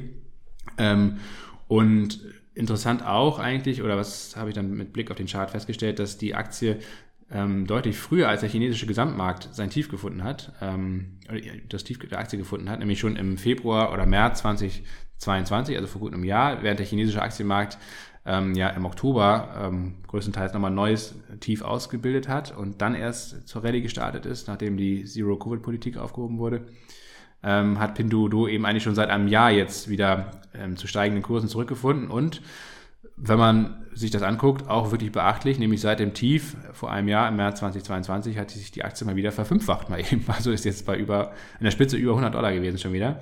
Also eine wahnsinnige Wohler, das kann man schon mal sagen. Also weniger geeignet meines Erachtens für ein langfristiges Investment oder gar nicht geeignet für ein langfristiges Investment. Also was will man damit bei und holt? Ja, das macht überhaupt keinen Sinn. Ähm, aber fürs Traden oder fürs für Swing Traden ähm, ist es natürlich wirklich ein interessanter Titel. Ähm, das kann man sagen. Ähm, als Fazit kann man vielleicht festhalten, wie ich schon gesagt habe, sicherlich ein sehr interessanter Online-Marketing-Case. Also für alle Leute, die in dem Bereich da irgendwie beruflich aktiv sind oder sich dafür interessieren. Ähm, ich interessiere mich nicht richtig für, aber auf jeden Fall ist es, glaube ich, ein sehr spannender Case, wie man da eben im Online-Marketing äh, oder vor allen Dingen auch im E-Commerce eben sehr schnell wachsen kann und sehr schnell an Kunden kommt. Da sind die sicherlich ein gutes Beispiel, ein guter Case. Ähm, ob das langfristig erfolgreich ist, vor allen Dingen außerhalb von China, wage ich persönlich so ein bisschen zu, zu bezweifeln, ehrlich gesagt. Also gar nicht so sehr, weil die, vielleicht die Nachfrage nicht besteht. Ähm, die Nachfrage besteht wahrscheinlich vor allen Dingen in einem inflationären Umfeld, wie wir es ja aktuell haben. Ähm, aber ich glaube schon, dass es auch Regulierung geben wird. Ich glaube auch, dass ähm, aus geopolitischen Gründen, dass die USA alles daran setzen werden, chinesischen Firmen und auch generell chinesischen Einfluss in den USA noch stärker zurückzudrängen in den nächsten Jahren. Und ähm, da könnte dann wieder ein Verbot von TikTok ähm, in die Debatte mit reinkommen. Ähm, Timo wirbt auch stark über TikTok ähm, und über Influencer, also das wäre dann sicherlich ein negativer Effekt. Aber Timo selbst oder, oder Unternehmen wie Pinduoduo und andere ähm, könnten eben stärker reguliert werden in den USA wahrscheinlich. Ähm, und auch im Hinblick auf die Aktiennotierung, die erste Notiz ist ja an der Nasdaq. Ähm, das ist zurzeit zwar ein Risiko, was eher in den Hintergrund getreten ist, ähm, in diesem Konflikt zwischen China und den USA. Also das, das Problem der chinesischen Unternehmen, die in den USA eine, Erstlistung haben und wo man ja meistens ähm, nur die sogenannten ADRs, also American Deposit Receipt, glaube ich, ne? Ich weiß gar nicht, wofür die Abkürzung steht, kannst du mal kurz recherchieren. American Deposit Receipt, glaube ich, oder sowas. Alternative Dispute Resolution. Nee, das ist falsch auf jeden Fall. Ähm, aber Fakt ist letztendlich, dass man, ähm, wenn man in Pinduoduo investiert, keine richtige Aktie an Pinduoduo hält, sondern an einer Briefkastenfirma auf den Cayman Islands und das eigentlich nur eine Schuldverschreibung ist ähm, und im Zweifel ähm, kann die auch von heute auf morgen komplett wertlos sein. Ne? Auch, auch das ist ein Grund, weshalb ich stark von einem langfristigen Investment in Pinduoduo und auch generell in chinesische Unternehmen, die an der Nasdaq gelistet sind, abrate, weil man da letztendlich einfach nur eine Hülle kauft und das kann, wie gesagt, ähm, innerhalb von wenigen Tagen ähm, nicht mal das Papier wert sein, auf dem diese Aktie, wenn man wegen geschrieben ist, im, im, im übertragenen Sinne jetzt. Ähm, also mit ADRs, so heißen die, ähm, ist immer ein bisschen Vorsicht zu genießen. Jonas, hast du mittlerweile rausgefunden, was ADR heißt? Ja, du lagst eigentlich richtig. American Depository Receipts. Was allerdings vielleicht interessant ist, ähm, und das, damit schließe ich dann auch mein Fazit, ähm, dass man ähm, das als guten Trade sicherlich machen kann. Man hat ja gesehen, dass die Aktie extrem volatil ist und ähm, auch mit wenigen, innerhalb von wenigen Wochen staatliche Gewinne, aber im Zweifel auch natürlich auch Verluste ähm, realisierbar sind. Wie gesagt, ähm, man muss sich natürlich darüber im Klar sein, dass man da in so ein Unternehmen investiert, was dann in meinen Augen, in meinen persönlichen Augen völlig sinnlosen Shopping-Wahnsinn ähm, betreibt. Ähm, aber gut, das, das sei dann dahingestellt. Wie gesagt, wir betrachten das jetzt mal nur aus rein ähm, von einer reinen Trading-Perspektive kann es, wie gesagt, ein zeitlich begrenzter Trade vielleicht wirklich sinnvoll sein, wenn man da Lust drauf hat und auch ähm, das Risiko nicht scheut. Ähm, ich habe da zwei oder einen interessanten Bereich mal mir im Chart rausgesucht, nämlich ein, ähm, bei 67 Dollar habe ich mir einen Preisalarm gesetzt. Da ist noch ein sehr, sehr großes Gap, also eine große Kurslücke im Chart offen ähm, vom 25. November. Da ist die Aktie außerbörslich stark nach oben gesprungen, vielleicht durch ähm, Ergebnisse zum Beispiel. Und die Aktie notiert ist aktuell bei rund 85 Dollar. Ich könnte mir gut vorstellen, vielleicht, dass, dass sie da nochmal zurückkommt, um, um die Rallye ähm, aus den letzten zwölf Monaten eben von, ja, ja, verfünffacht, ja, faktisch, ähm, auch ein bisschen weit korrigiert, ein bisschen abbaut und von dort an wieder startet. Also bei, bei 67 Dollar würde ich mir mal Preisalarm setzen. Wäre vielleicht wirklich mal eine gute, gute Aktie für einen Zock der Woche. Wenn, ja. das Preisalarm, wenn der Preisalarm ausgelöst wird, würde ich das vielleicht mal mit dir als Zock der Woche hier mit, mit in den Podcast mitnehmen. Und die Ziele auf der Aufwärtsseite würden dann Stück für Stück ähm, bei 112, bei 129 oder vielleicht sogar bei 153 ähm, liegen. Zwischen 153 und 158 Dollar liegt auch nochmal eine große Kurslücke. Ähm, die ist schon zwei Jahre alt, nämlich aus dem März 2021 datiert die. Ähm, und das sind, wie gesagt, oftmals dann so Bereiche, wo eine Aktie wieder hinlaufen kann. Ähm, das ist, wie gesagt, dann aber ja echt ein sehr stattliches Kursziel. Von daher kann man sicherlich auch mit weniger zufrieden sein. Also Preisalarm 67 Dollar. Und bis dahin halte ich auf jeden Fall persönlich die Füße still. Oder schaut auf den Close. Das ja, nee, mache mach ich persönlich zumindest nicht. Ähm, aber Zock der Woche ist ein gutes Stichwort, Jonas. Liebe Spekulanten und Spekulantinnen, es ist wieder soweit. Hier kommt der Promille und Prozente Zock der Woche. Genau, fangen wir an. Bei den zwei, die bei mir noch aktiv sind, ist äh, Put-Optionsschein auf DR Horton, die eine der größten Wohnbaugesellschaften aus den USA. Der äh, Trade läuft bisher gut, liegt ja aktuell bei gut plus, 3, 2, plus bei gut plus 32 Prozent, sorry. Dann Call, Dollar Yen, Dollar gekauft, Yen verkauft in dem Fall.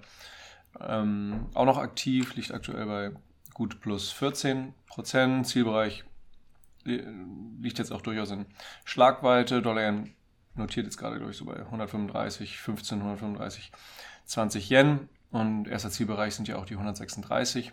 Also mal sehen, vielleicht kann ich heute schon mal Teilgewinne mitnehmen. Neuer Zock der Woche ist jetzt ähm, für unsere Community, habe ich ja auch schon ähm, am Freitagmorgen gepostet, genau wie du auch, Lasse. Also alle NutzerInnen des Premium Services haben die Info schon, auch mit Wertpapier, Kennnummer, ähm, also Trading-Details sind da schriftlich im Discord geteilt worden im entsprechenden Bereich. Und zwar, ich äh, setze mit einem Call auf den DAX, ähm, äh, also gehe den DAX long kurzfristig Knockout-Zertifikat. Ähm, K.O. liegt bei 13.829 Punkten. Erster Take Profit, wo ich mal eine Hälfte der Position glatt stellen würde, sind ähm, so der Bereich 15.640 Punkte. Und die restlichen 50% spätestens würde ich dann beim zweiten Take Profit Ziel glatt stellen. Das da liegt bei 15.730, 15.740 Punkten ungefähr. Stop Loss für die Position. Ähm, würde ich so im Bereich ja, 15.400 Punkte setzen. Ich habe aber mh, hm, das in Bezug auf den Kurs des äh, Nokis im, ähm, auf dem Discord auch konkret gepostet, dass man sich den Stop-Loss da konkret bezogen aufs Noki ähm, schon reinpacken kann, um da einen Totalverlust, der natürlich drohen würde, ähm, wenn man keinen Stop-Loss setzen würde. Ähm, ja, deswegen ist das da irgendwie praktikabler, was den Stop-Loss angeht. Ja, meines Erachtens wird der DAX kurzfristig eben neues Einjahreshoch markieren und darauf zocke ich. Stark, Jonas. Das wird Ihnen, das wird Ihnen Zock. Also dein, dein genannter Stop-Loss bei 15.400 Punkten, was hattest du gesagt? Hm. Der wird auch gleich schon ähm, ausgelöst, wenn wir hier aufnehmen.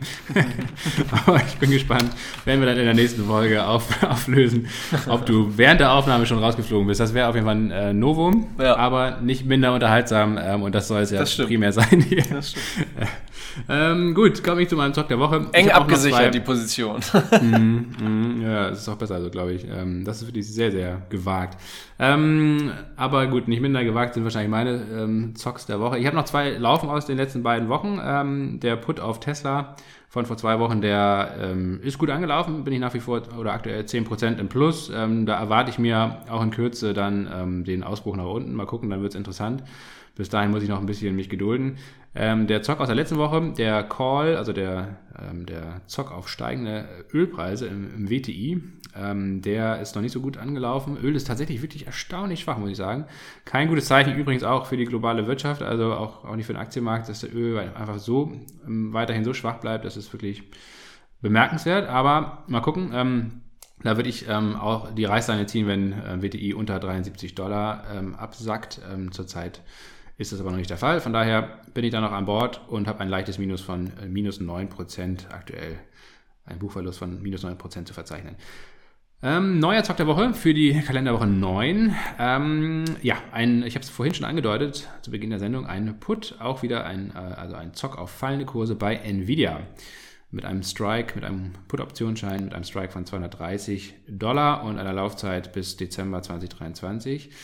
Ähm, ich halte die Aktie wirklich auf dem aktuellen Niveau für massiv überbewertet. Ich glaube, Nvidia ist für mich das neue Tesla oder das neue Shopify oder wie auch immer. Also auf jeden Fall das neue Fanal für die völlige Abwesenheit von jeglicher Rationalität an diesem Aktienmarkt. Ähm, und das haben die jüngsten Zahlen auch mal wieder ähm, gezeigt. Äh, Nvidia notiert aktuell auf dem gleichen Preisniveau wie vor einem Jahr. Seitdem hat sich aber einiges verändert, nämlich wir haben seitdem plus 5% Leitzinsen. Wir haben äh, bei Nvidia, das haben die jüngsten Zahlen gezeigt, einen Umsatz von äh, minus 21% year on year einen Gewinn nach Non-Gap von minus 33 Prozent und bei Gap sogar, das sind die verschiedenen Buchhaltungsstandards, sogar von minus 52 ähm, Prozent. Ähm, die Guidance liegt nur noch bei 6,5 Milliarden ähm, US-Dollar. Ähm, vor einem Jahr lag die Guidance noch bei 8,29 äh, Milliarden US-Dollar für das kommende, also darauffolgende Quartal. Also es ist jetzt auch nicht davon auszugehen, dass, dass, dass der Umsatz wieder plötzlich massiv steigt ähm, oder der Gewinn. Ähm, ja, wir haben noch Stock-Based Compensations, ähm, die auch nochmal den Gewinn eben verzerren oder vor allen Dingen, das, das erklärt vor allen Dingen den großen Unterschied zwischen Non-Gap und Gap. Also bei Non-Gap ist diese Stock-Based Stock Compensation immerhin von 2,57 Milliarden ähm, Dollar rausgerechnet, verzerrt eben das auch nochmal so ein bisschen auch den, den Cashflow. Ähm, ich verlinke euch da mal eine schöne Aktienanalyse von unserem Kollegen Finance Schmidti ähm, bei Twitter, der immer sehr kompetent, auch sehr viel kompetenter als wir, ähm, ähm, da Earnings analysiert und ähm, auch zu Nvidia was rausgepostet hat. Ähm, das verlinke ich euch mal in den Shownotes, dann könnt ihr euch das mal im Detail angucken. Also, last but not least, oder beziehungsweise das Fazit kurz und knapp. Ähm, die Aktie ist jetzt allein nach den Earnings gestern am, am Donnerstag um 15% zeitweise gestiegen. Ähm, das löst bei mir, wie gesagt, nur noch Kopfschütteln aus. Man kann sich fragen, warum das passiert. Ähm, einerseits sicherlich vielleicht, weil die Erwartungen leicht übertroffen wurden. Man muss aber auch dazu sagen, dass die Erwartungen im Vorfeld eben von den Analysten deutlich nach unten revidiert wurden. Das heißt also, bereits stark gesenkte Erwartungen wurden dann leicht übertroffen. Gut, ich weiß nicht, ob das unbedingt positiv ist. Ähm, und im Conference Call und auch im, im Statement ähm, wurde ungefähr in jedem zweiten Satz auf die Vormachtstellung von Nvidia beim Thema AI hingewiesen. Künstliche Intelligenz, da das ja aktuell das absolute Modethema an der Wall Street ist, kann auch gut sein, dass die Leute da völlig begeistert zugegriffen haben, ohne Rücksicht auf Verluste. Ähm, wer weiß, ich weiß, ich weiß nicht, was, was da passiert ist, aber jeden Fall wette ich und zocke ich darauf, dass diese Manie ein, zeitnah ein Ende findet. Und ähm, bin gespannt, ob das klappt. Ähm, Hinweis für unsere Mitglieder, wir haben ja auch, ähm, also für alle Leute, die die Watchlist oder alles weitere darüber hinaus ähm, abonniert haben und uns hier finanziell unterstützen, herzlichen Dank nochmal auch von meiner Seite. Und ähm, auch der Hinweis haben wir auch bei Discord gepostet. Wir haben gestern tatsächlich ähm, unsere Position auf Nvidia und auf AMD verkauft. Äh, AMD mit plus 45 Prozent und Nvidia mit 167 Prozent Gewinn. Ähm, bei Nvidia hatten wir ja schon 50 Prozent unserer Position am 11 am 25. November 2021 verkauft. Da weiß ich noch, wie ich Schelte von dir bekommen habe für diesen Teilverkauf. Das war extrem gut. Mit damals plus 267 Prozent. Ja. Ähm, Bitte schön. Geniales Timing, Jonas. Äh, nochmal Applaus auch von meiner Seite. Wenn ich jetzt Applaus einblenden könnte, mache ich vielleicht nachher im Schnitt nochmal.